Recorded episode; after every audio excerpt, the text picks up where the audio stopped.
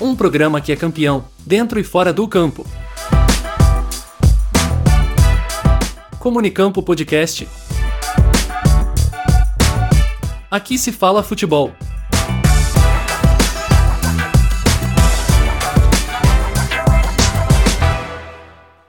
Você já sabe, meus caros ouvintes, não, peraí. Meus caros ouvintes, vocês já sabem que aqui é onde se fala futebol. Muito prazer, eu sou Klaus Simões. Estarei falando futebol com vocês em mais uma edição do Comunicampo Podcast, no Comunicampo Estúdios. Diversos assuntos do mundo da bola aqui para vocês, totalmente gratuito. Lembre-se de compartilhar também com o seu amigo naquela plataforma preferida dele. Tem diversas plataformas para ele ser feliz e escutar também o Comunicampo. O Campeonato Brasileiro, você já viu aí na descrição do nosso querido Comunicampo, o Campeonato Brasileiro, ele é uma paixão nacional. E ao longo dos anos ele foi melhorando, já teve vezes que ele foi decidido em uma grande final, já teve terceiro jogo. E agora, os pontos corridos como o mundo inteiro manda, ele está de uma forma mais belíssima ainda, dando vaga para a Libertadores, deixando ainda mais forte o futebol sul-americano. O Campeonato Brasileiro é o nosso marco. A gente exporta isso e é melhor que muitos campeonatos ao redor do mundo. E para fazer o guia do Brasileirão, o guia completo do Campeonato Brasileiro 2023, não poderia ser diferente. Nicolas Killing, seja bem-vindo. Bom dia, boa tarde, boa noite, Klaus Simões e também ao ouvinte do Comunicampo. Vamos falar hoje, né, Klaus, deste campeonato que é melhor que o português, melhor que o francês e melhor que vários outros. Com certeza, Nicolas Quirin. Eu queria fazer uma pergunta para você antes da gente começar. Você lembra daquele guia do Brasileirão em papel, né, no famosa cartilha que vendia na banca de jornal? Era mais ou menos dois reais, vinha completinho, Série A, Série B. Você chegou a ter esse guia do Brasileirão? Cláudio Simões, pra te falar a verdade, eu nunca tive guias do Brasileirão. Eu sempre acompanhei e, e coloquei os meus entendimentos e análises, às vezes escritas, às vezes num arquivo, de uma forma que eu conseguisse ver toda hora. Tenho sempre no celular. Atualmente, né? Depois mais ou menos ali de 2010, meados de 2010, quando a gente começou a ter um pouco mais de contato com o celular, com a internet, diretamente no celular, eu via as tabelas, ainda tenho sempre uma página esportiva aberta nas tabelas. Então vou fazendo minhas análises com base nisso, mas nunca comprei um guia propriamente. Me lembro quando criança, mais ou menos 2008, 2009 ali, eu tinha o guia do Brasileirão, sempre acompanhava. Muitas informações eram erradas nesse guia, mas é, era bem legal ter esse guia. Vamos fazer um guia falado aqui no Comunicão Podcast. E eu já quero começar com uma pergunta para você, que esse ano o Campeonato Brasileiro ele tá com o rótulo de mais disputado dos últimos anos.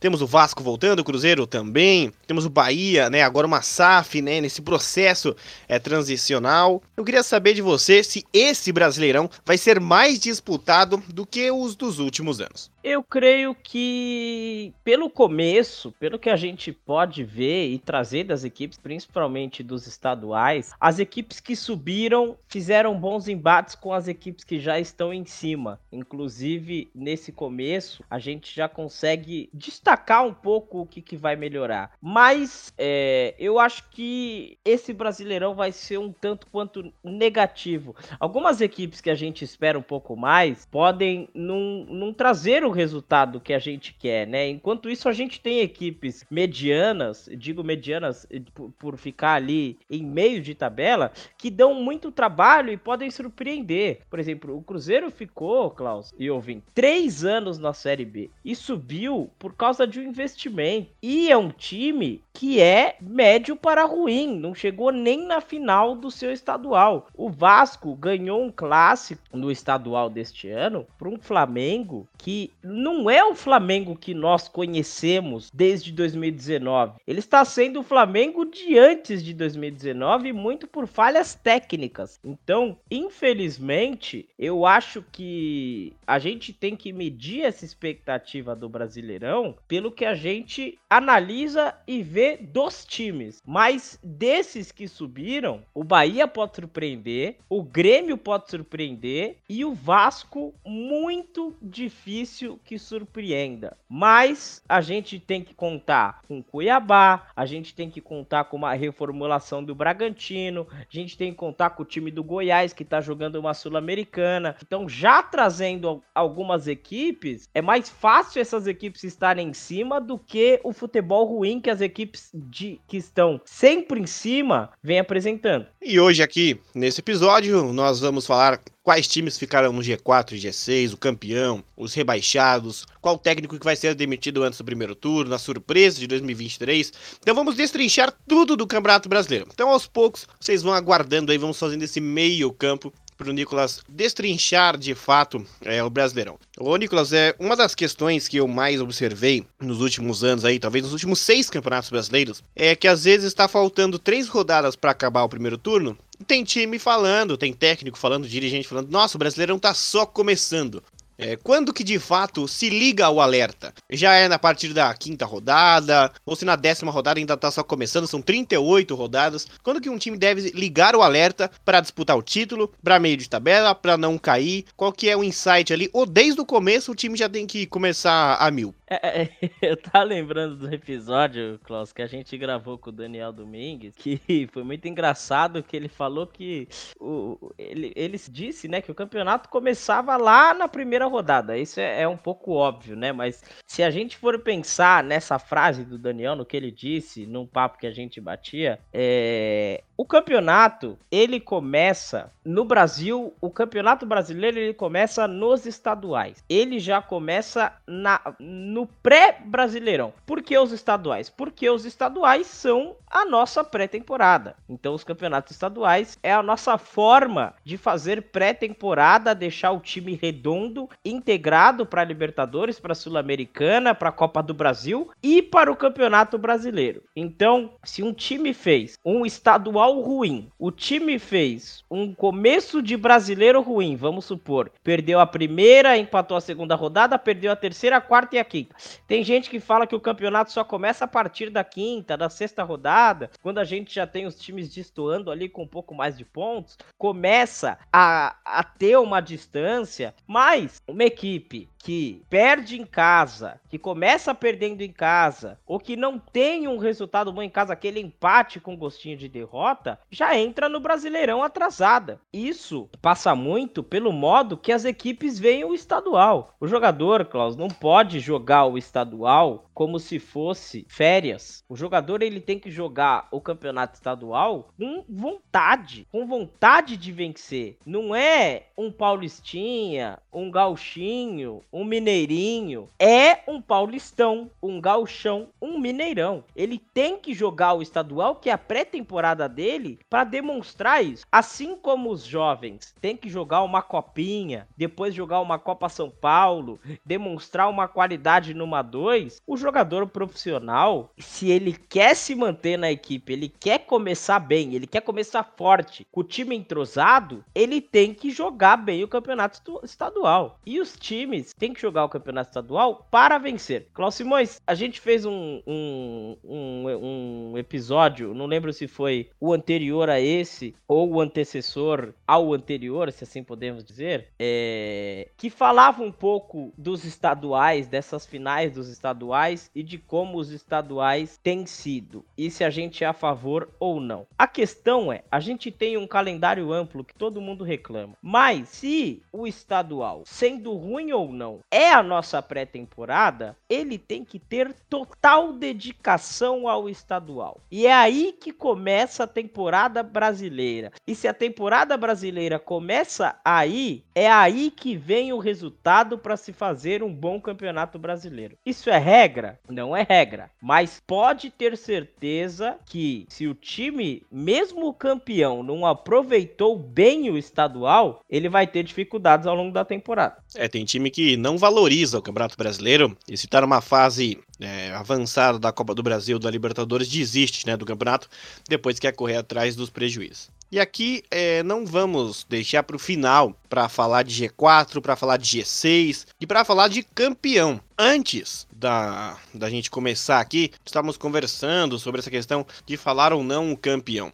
Mas é um palpite, né? Todo, tudo que estamos falando aqui é baseado em opinião, embasamento e é claro, né? Para falar de campeão é palpite com o que a gente acompanhou nos estaduais. Então eu queria que você falasse aí o G4 e o G6 e o campeão, Nicolas Klein. Queria que você destrinchasse o campeão. Vamos anotar aqui e lá na 38ª rodada vamos fazer um resumo do Campeonato Brasileiro, trazendo os melhores do ano e também para ver se você acertou aqui, quem sabe eu até posso deixar o meu palpite. É, o senhor tem que deixar o seu palpite também, viu, Cláudio Simões? Mas vamos lá, né? Vamos começar. Primeiro, se, se, se puder, destrinchando as equipes que nós temos neste campeonato: Fluminense, Flamengo, Atlético Paranaense, Botafogo, Bragantino, Corinthians, Palmeiras, Vasco, Grêmio, Fortaleza, Internacional, Bahia, Cruzeiro, São Paulo, Atlético Mineiro, Cuiabá, Santos, Goiás, Coritiba e América Mineiro. Eu vou começar do sexto. Eu creio, analisando o que pode ser a temporada, que o sexto lugar deste campeonato tem tudo para ser o time do Grêmio. Pelo que vem jogando, pelo que pode jogar, pelo que ainda pode vir de jogador, pelo que pode extrair o Renato e pela temporada que pode fazer o Soares. Então creio que o Grêmio pode estar ali pegando uma pré, não creio que estará no G4. Então ali entre pré-Libertadores e Sul-Americana, eu acho que o Grêmio pode estar encaixado ali. Em quinto, para pré, eu colocaria o time do Botafogo. Botafogo vem numa crescente muito boa, tá jogando a Sul-Americana agora, tá com investimento. O Luiz Castro tem um time que ele consegue trabalhar. Se mantiver a mesma consistência e a, que às vezes cai muito o time do Botafogo, consegue pegar ali uma pré ou até se ganhar a própria Sul-Americana. Agora, de quarto a primeiro, já é um pouco mais difícil da gente falar. Mas eu creio que o Corinthians pode estar ali entre quarto ou terceiro. Creio que é muito difícil que o time do Atlético Mineiro não esteja ali. E Flamengo, Fluminense e Palmeiras disputam alguma coisa a mais. Eu acho, Klaus Simões, uma opinião muito forte, muito contundente, que o Fluminense neste ano leva um título, ou a Libertadores ou o Campeonato Brasileiro. A minha aposta é que o Fluminense, em um certo momento, priorize vencer o Campeonato Brasileiro. Então, eu acredito que o Fluminense será o campeão brasileiro. O Flamengo, tudo depende da forma que será a estrutura do Sampaoli, que é o novo técnico que vem para o Flamengo. Vitor Pereira caiu, o Sampaoli vem. Mas eu acho que teremos Fluminense, Palmeiras, Atlético Mineiro, Corinthians, Botafogo e em sexto o Grêmio. Creio que o time do Atlético Paranaense, o time. Então você tirou o Flamengo do, do G6. Tirei, tirei, tirei o Flamengo do G6. Então seria em sexto o time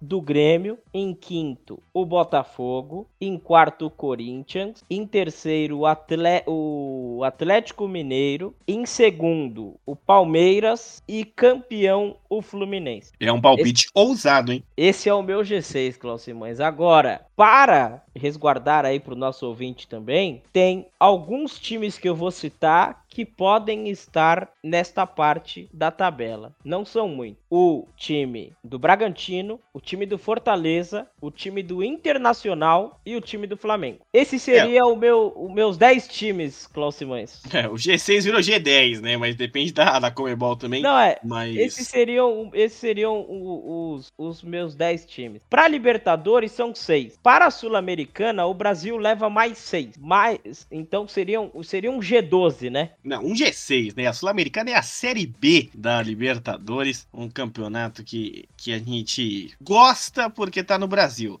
Mas os times da, da América do Sul não estão nem aí para esse campeonato. Então vamos de G6. Né? Fluminense, Palmeiras, Atlético Mineiro, Corinthians, Botafogo e Grêmio. Olha, você ficaria surpreso que eu tiraria. Você tirou o Flamengo do G6, eu tiraria o Atlético Mineiro. Eu acho que o tempo do Atlético Mineiro jogar bem, aquele time do Atlético Mineiro, já acabou a ilusão, viu? A ilusão daquele time do Atlético que destruía todo mundo. Eu acho que isso foi embora. E, e no Campeonato Brasileiro, vamos vou começar então de sexto para primeiro, é, acompanhando você nessa. Não acredito no Grêmio, é, mas eu prefiro o Grêmio do que o Inter, né? O elenco do Grêmio é bem, muito melhor do que o Inter. O técnico do Grêmio e do Inter tem uma diferença muito grande, né? O Mano Menezes com o Renato Gaúcho, que o Renato já ganhou, não tá inscrito. E é um campeonato que vai ser muito difícil. Então eu vou colocar em sexto, o Nicolas o Vasco da Gama. E eu depois eu posso explicar por que na hora que formos falar de técnicos. Mas o Barbieri, para mim, ele consegue fazer trabalhos sólidos e vai deixar o Vasco em sexto lugar. É, em quinto lugar,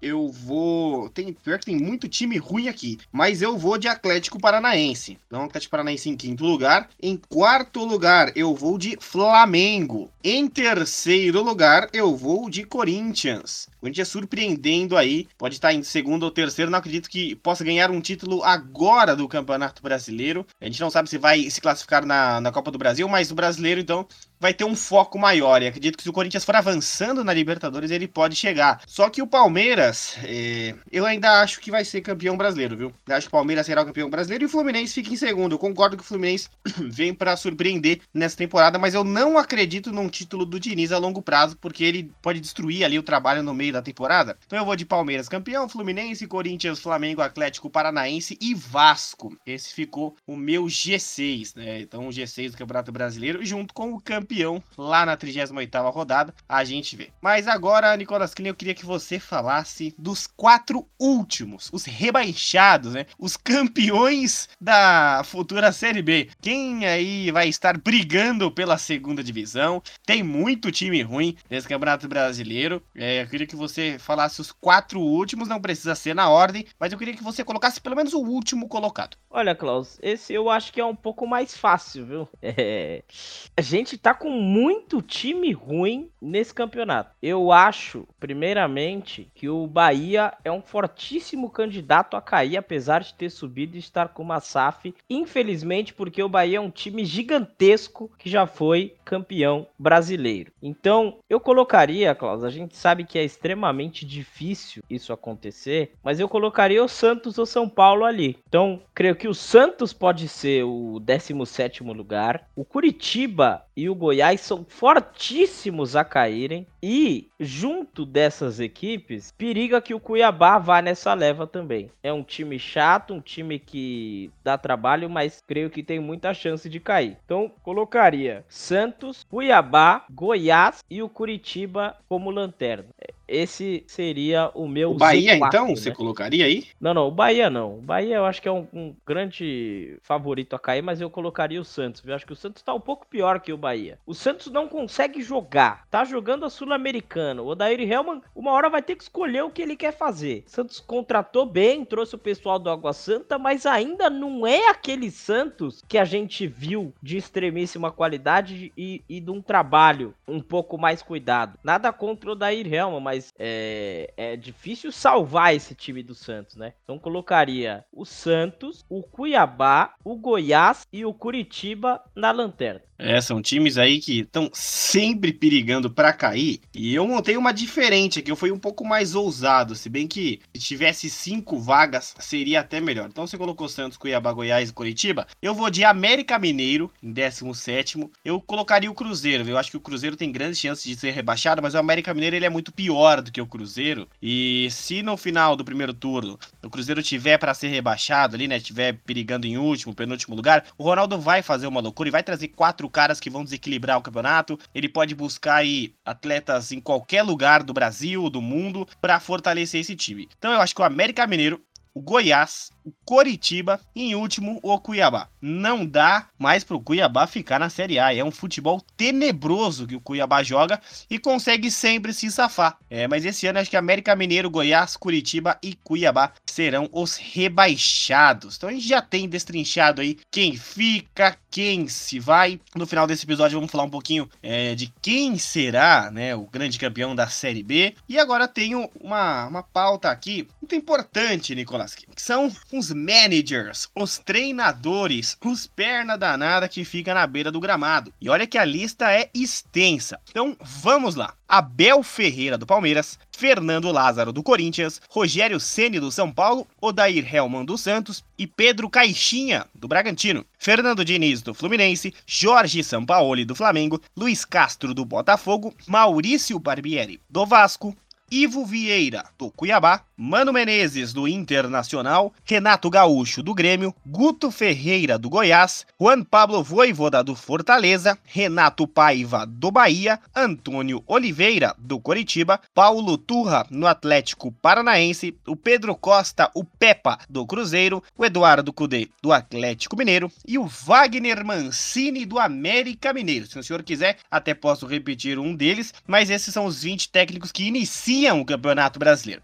Querendo ou não, esses times disputam outros campeonatos. Alguns já caíram da Copa do Brasil, alguns já saíram da Libertadores e estão na Sul-Americana. Nicolas, dos 20, pode falar os 20 se quiser. Quais desses técnicos não estarão no retorno? Eu acho que o primeiro que deve cair, Cláudio Simões, é o Fernando Lázaro. É, o Lázaro não apresenta um trabalho legal, infelizmente. É, é uma escolha em questão das dívidas que possui o Corinthians. E, infelizmente, é um técnico ruim. É um técnico que não consegue passar as suas qualidades à equipe. Ele era um analista de desempenho e parece que o time não consegue, ele não consegue ver o desempenho dos próprios jogadores. Ele não consegue analisar o desempenho dos próprios jogadores. É, em seguida, a gente sabe que o Pedro Caixinha, o Luiz Castro, o próprio Mancini, eles são treinadores que vão ali se revezando, que saem de um clube, cai, vai para outro, fica nessa. A gente sabe que o Gilson Kleina provavelmente pode aparecer num time como o América, num time como o Goiás, que pode haver esta troca. Eu acho o Anderson muito... Moreira da vida, né? É, o Anderson Moreira, o Adilson Batista, o Ivo Vieira, que é técnico do Cuiabá, se não apresentar um, um bom serviço, infelizmente ele vai cair. E não é um técnico tão ruim, é um técnico que as pessoas não conhecem. E eu tô com um feeling, Klaus Simões, com um pressentimento de que o Abel Ferreira vai treinar alguma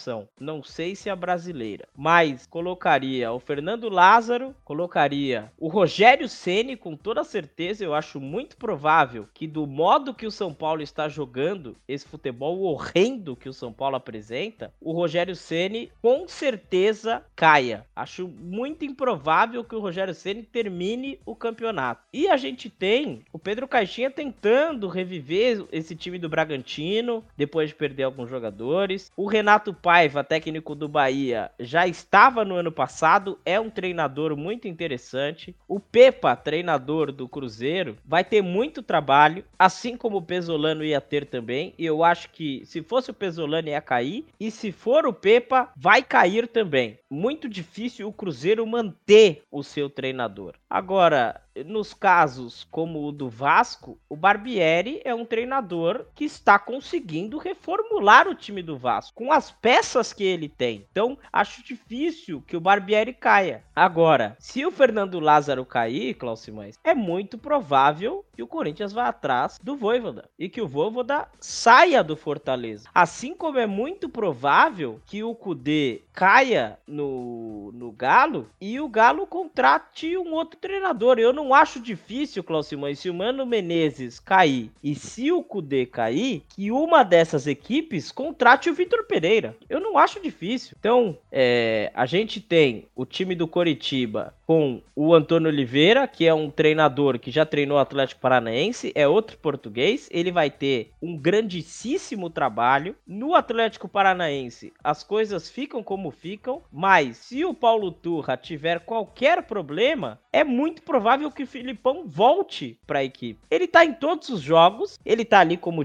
como diretor, trabalhando na comissão técnica, mas ele não é mais o treinador do Atlético Paranaense. E lembrando que o Paulo Autuori é o dirigente, né? Então, até o próprio Paulo Autuori pode assumir. É, eu acho que eu coloquei o Santos ali na zona da degola, mas eu acho muito difícil o Odair cair. Eu acho muito difícil o Renato sair do time do Grêmio e creio que o Antônio Oliveira, o Mano Menezes já está balançado, o Cudê e o grandíssimo técnico do Goiás, que é o Emerson Ávila, são os que correm ali um certo perigo, além do Ivo, técnico do Cuiabá. Mas acho muito difícil o Ceni terminar o ano e eu estou com um pressentimento, Klaus Simões, de que Abel Ferreira será o treinador da seleção brasileira. Eu também creio que o Abel Ferreira pode ser o técnico da seleção brasileira e o Cuca seja o técnico do Palmeiras, viu? Não me surpreenderia em nada o Jorge Jesus treinar a equipe do Palmeiras. Mas, como não estamos falando de seleção brasileira, dos técnicos que eu acho que vão cair aí, é, o técnico do Goiás eu nunca cogito, porque sempre cai. Mas o Antônio Oliveira, no Coritiba, o Pepa, no Cruzeiro, o Ivo Vieira, no Cuiabá, o Luiz Castro, no Botafogo, o Pedro Caixinha, no Bragantino, vão cair antes do primeiro turno. Isso é quase certeza. E o Corinthians e o São Paulo também devem trocar de treinadores, só que muito vai passar pelos resultados. Por mais que o elenco do Corinthians esteja fechadíssimo com o Fernando Lázaro,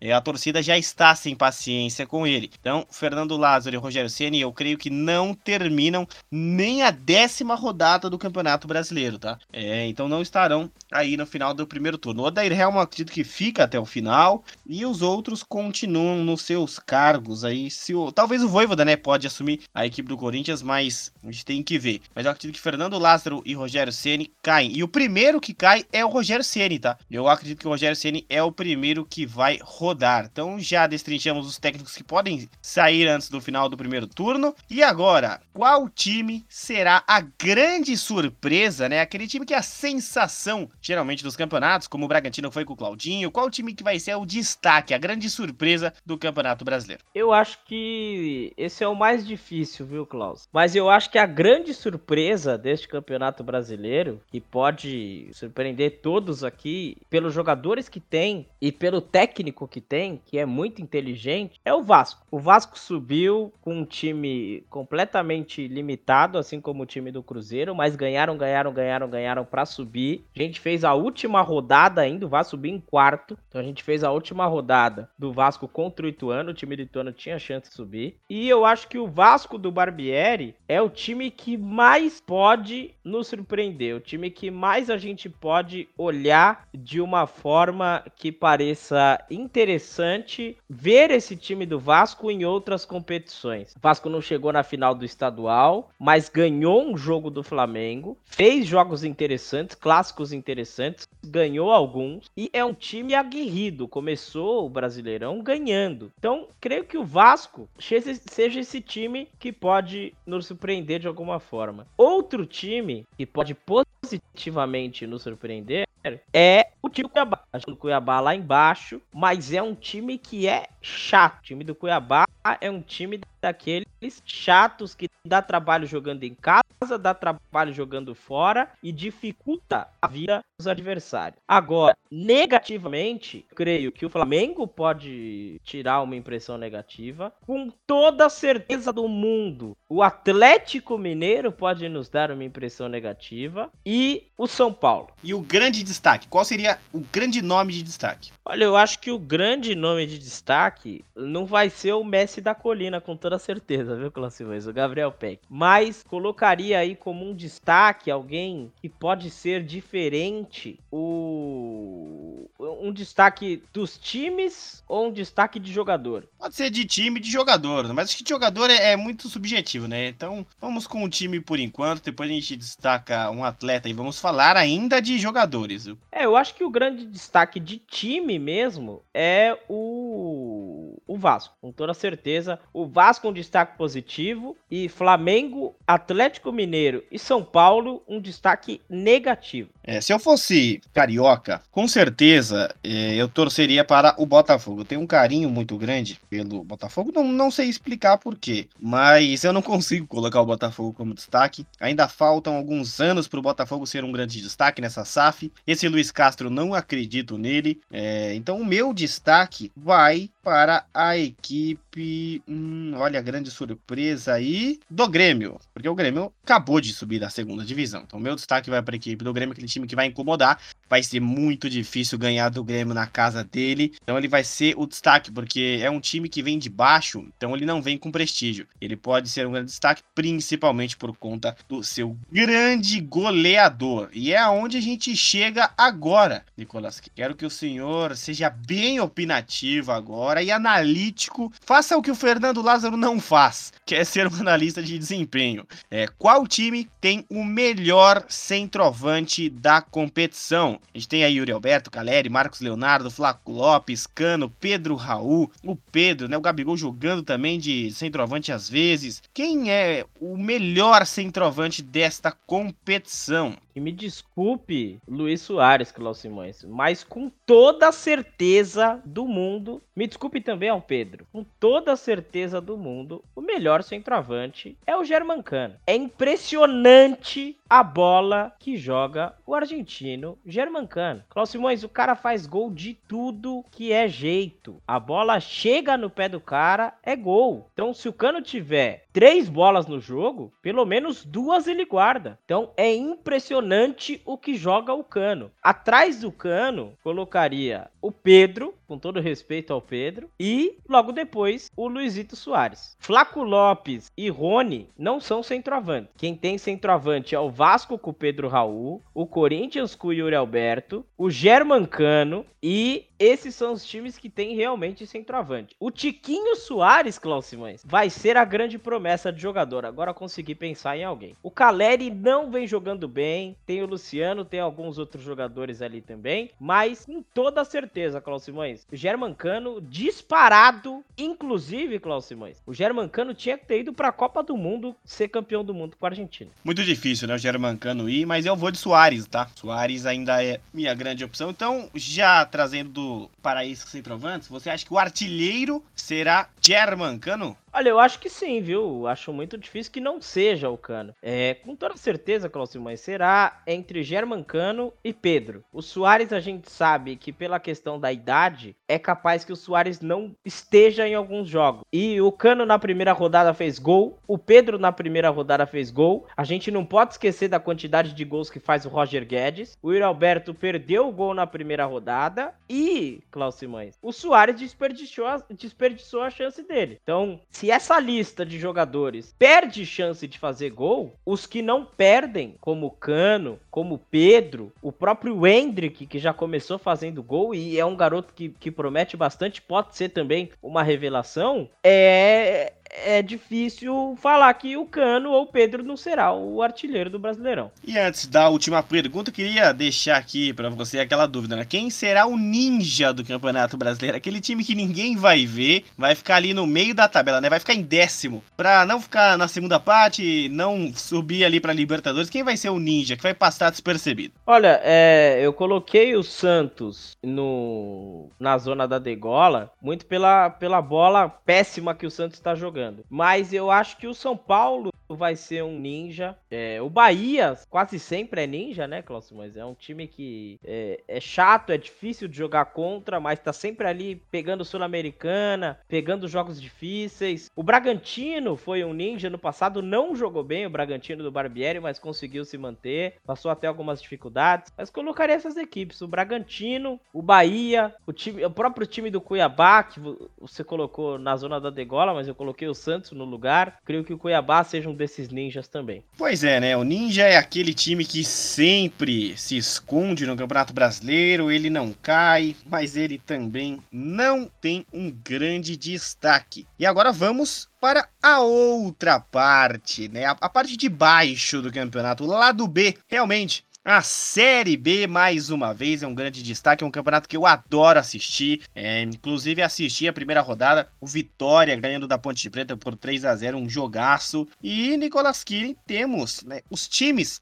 desta Série B, que é o Atlético Goianiense, o CRB, Sampaio Correia, Botafogo de São Paulo, Ponte Preta e Criciúma, Ituano e Tombense, Havaí, Mirassol, Juventude, Novo Horizontino, Ceará, Guarani, Londrina, Chapecoense, ABC, Vitória, Vila Nova e Esporte, os times da Série B. Quem que você acha que estará na Série A de 2024? Olha, é muito difícil a Série B. A gente sabe que realmente é o campeonato mais difícil, se assim podemos dizer. Mais difícil até que, que a Série A, né? E como diz o Lisca, Klaus Simões, nunca vi ninguém ganhar a Série B duas vezes. Eu só vi time ganhar a Série B duas vezes e caía duas vezes e for campeão nas duas, né? Mas, é, gente que gosta muito da Série B, faz alguns jogos, assiste alguns e espera ver uma qualidade também, eu acho muito difícil que o Atlético Goianiense não suba. Creio que o esporte vai voltar à elite. O Ceará, e é muito difícil saber um outro time que vai voltar, Klaus Simões. É, creio que o Guarani é um grande candidato, o Ituano sempre bate na porta. A gente tem o, o grandíssimo time do Mirassol que pode subir, fazer um feito inédito de subir para a Série A, mas eu colocaria Atlético Goianiense, Esporte, Ponte Preta, Atlético Goianiense, Esporte, Pro, Ponte Preta e vou ser ousado, hein? Mirassol. Ousadíssimo, então, Nicolas Killing aí colocando é, o Mirassol. Eu vou de times mais alternativos. Vou de Vitória, da Bahia. Acredito que o Vitória vá subir. O Ituano também é um time que eu acredito que suba. Não acho que o Atlético Goianiense volte agora, tá? E também não acho que o Ceará volte. Eu vou de Ponte Preta. Então vamos lá. Vitória, Ituano, Ponte Preta. Guarani ou Londrina são as minhas dúvidas, né? O Juventude é aquele time chato, o Sport é aquele time chato.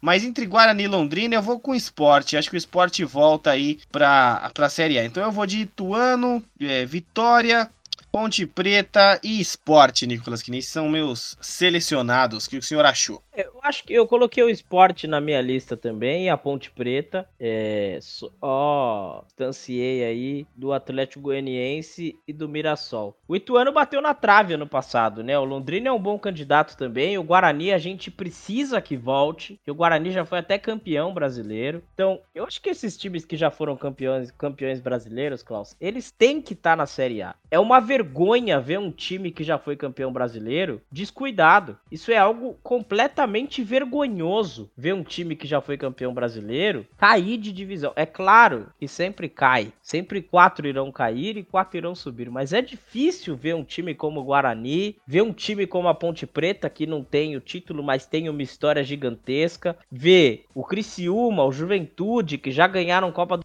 Brasil, já, já tiveram boas vitórias em, em diversas competições, mas eu o esporte campeão de 87, o verdadeiro campeão de 87, mas eu eu acho que o esporte, a ponte, o Atlético Goianiense, o Mirassol, o Ceará, o Guarani e o Ituano são os times que têm chance realmente de subir. E o Havaí precisa se rever muito, né? Porque senão o Havaí cai para C. E o Havaí é um time que ficou muito tempo na Série A, jogou Sul-Americana, jogou, salvo engano, jogou Libertadores também. Então a gente precisa ver a Série B com olhos diferentes. Mas eu acho que o esporte é um dos grandes candidatos. Seria muito bom ver Ituano e Mirassol. Já pensou, Cláudio Simões, se sobe Ituano, Mirassol, Ponte e Guarani? Ou sobe Ponte, Guarani, Ituano e Novo Horizontino? Esses cinco times do Campeonato Paulista ainda tem o Botafogo de Ribeirão. Nós temos seis times do futebol paulista que tem qualidade de jogar uma boa Série B. Então, futebol paulista pode trazer o ano que vem o clássico de Campinas. Basta, Cláudio Simões, as equipes jogar jogarem bola. E o Vitória é um time que quer vir também para voltar à elite e a gente precisa do Vitória na elite também. E é claro que com Zeca na lateral e Giovanni Augusto no meio, Vitória tem grandes chances aí de subir para a Série A. Mas devido às proporções, se tivesse Ponte Preta e Guarani na Série A do Campeonato Brasileiro, eu faria questão de lá assistir esse clássico incrível, um dos maiores do Brasil. Nicolas Killing, destrinchamos aqui quase uma hora de episódio esse Campeonato Brasileiro de 2023, né? Um campeonato que mexe demais com o torcedor, irrita demais e às vezes tem time que acha que vai ganhar e de repente não ganha. E dificilmente o time que fica no primeiro turno ali em, primeiro não ganha o campeonato. Só aconteceu duas vezes e foi com a equipe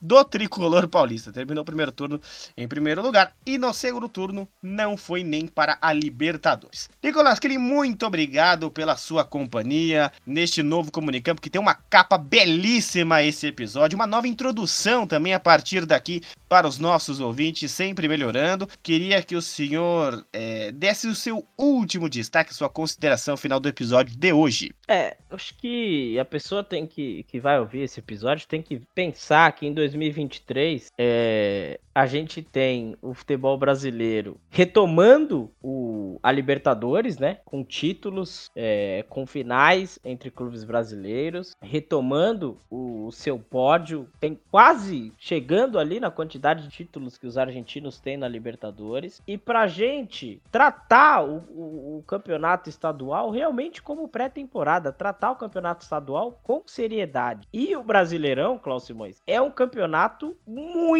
mais mas muito, mas muito melhor que o campeonato português, que o campeonato francês, muito mais, muito perto de se comparar ao campeonato alemão, se é que não é melhor. E a gente tem que valorizar o futebol brasileiro. Essa frase, ah, mas o Brasil é pentacampeão do mundo, é pentacampeão do mundo. Por isso que todo mundo assiste o campeonato brasileiro. E as pessoas têm que parar de fazer desdém do campeonato brasileiro. Não é porque a seleção brasileira é horripilante e se baseia nos títulos que ganhou há mais de 20 anos, que nós temos que desdenhar da mesma forma que a nossa seleção o nosso campeonato. O campeonato brasileiro vive, precisa de uma reestruturação, mas a gente tem algo muito interessante que é estes campeonatos acontecendo um ano inteiro para fazer as melhores das análises com clássicos espalhados pelo Brasil inteiro. Só mais uma coisa, Cláudio Simões, é... a série B, C e D mudou a bola. Agora a bola é da U Sport, aquela marca que faz muitas luvas para goleiros, né? E é, é a mesma bola para séries B, C e D. Então a U Sport